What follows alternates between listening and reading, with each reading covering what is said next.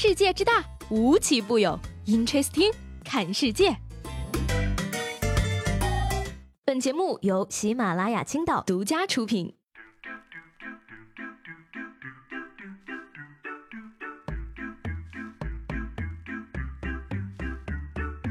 Hello，大家好，欢迎收听本期的 Interesting，我是西贝。小脏鞋大家都有了解过吧？啊，就是看上去像是被别人踩过很多脚，但是它依然是时尚弄潮儿们心头肉的那一款鞋。那前两天呢，我的一个同事啊也是入手了一下这双鞋，是在京东上买的。但是呢，他买过来发现这个尺寸不太合适啊，于是就想要退换货。结果呢，这个京东上门取件的人说啊，哎，你这个明显就穿过了呀，我们不能给你退换的。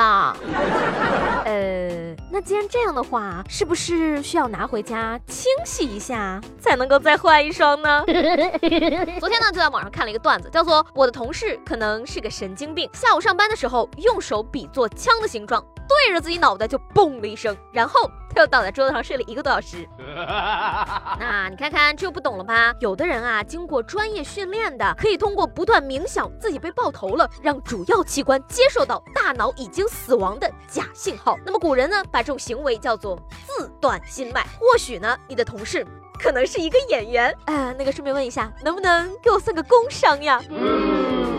要我说呢，你们这些人呢，就是不知道生命是多么的可贵呀。昨天呢，这个复联三啊，在上海迪士尼举办红毯活动啊，那一共呢是有六位主创人员到场，那包括这个钢铁侠的扮演者小罗伯特·唐尼，还有这个蜘蛛侠的扮演者荷兰弟。而为了更好的抢到位置看偶像走红毯呢，漫威的粉丝们呀，是从前天晚上就开始纷纷来到迪士尼小镇排队，现场呢人满为患。警方、政府、迪士尼中国、漫威等多方都连续发布通知，劝大家注意安全，而就连黄。牛们也被这些粉丝们吓得节节后退，纷纷放弃了排队的业务，转而卖起了早饭。什么叫漫威女孩？绝不能输。虽然呢，我也是一个漫威粉，但是我依然理解不了，你们白天都不用上班的吗？那也有朋友是晒出了自己这个朋友圈里的黄牛啊，表示说星可以再追，命只有一条。他们这么服软，从来没见过偶像练习生的决赛都能硬扛到底的老黄牛，算是更死在漫威地里了。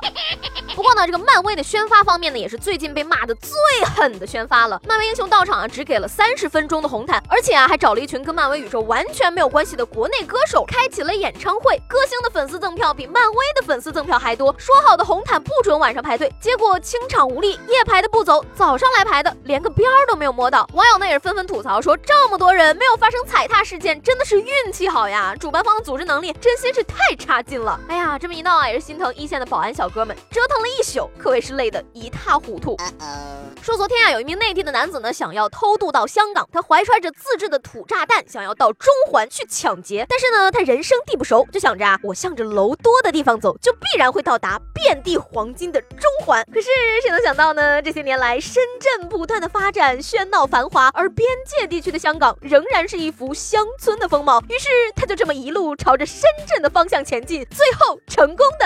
被港深边检站抓获。哎呀，不得不说啊，你说现在就算当个恐怖分子，也是要有点知识储备的好吗？跟着感觉走，心情就像风一样自由。走着走着，突然发现警察就在不远处等着我。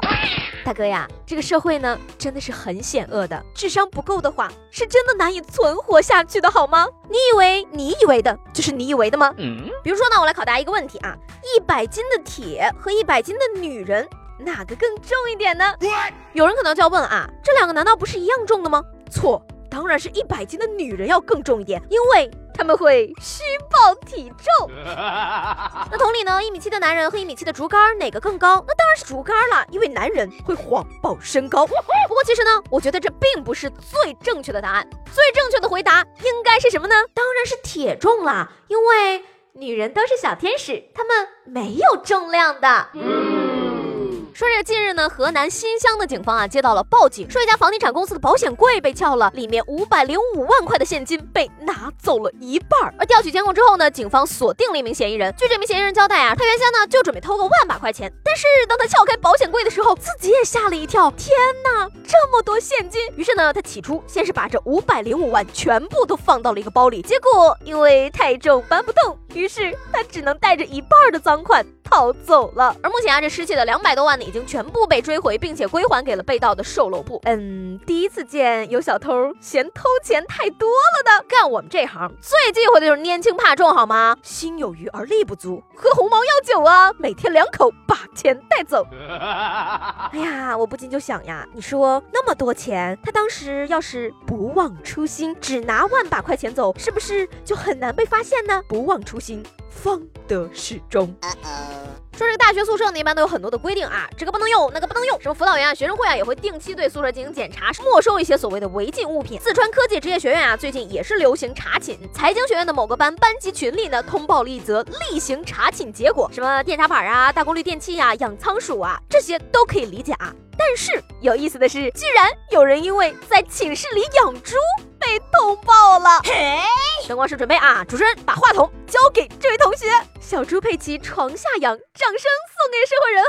不是我说的，大学生宿舍不就是个猪圈吗？养个小居居有什么问题吗？让我来预测一下后续啊！后来呢，这头小居居啊就由学校食堂代养了。没想到呢，伙食太好，于是放假前学校把它做成了腊肉和香肠。还给了这位同学。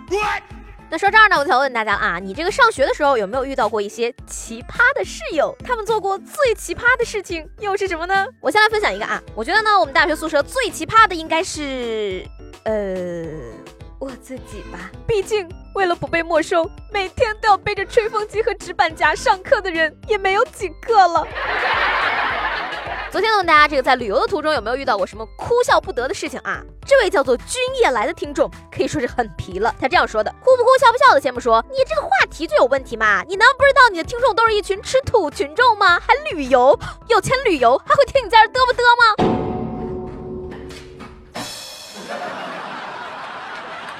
可以可以啊，这位朋友，你说很有道理。不过呢，我要纠正你一个错误，你不是因为穷才不去旅游的，而是因为一个人的旅途对你来说实在是太寂寞了。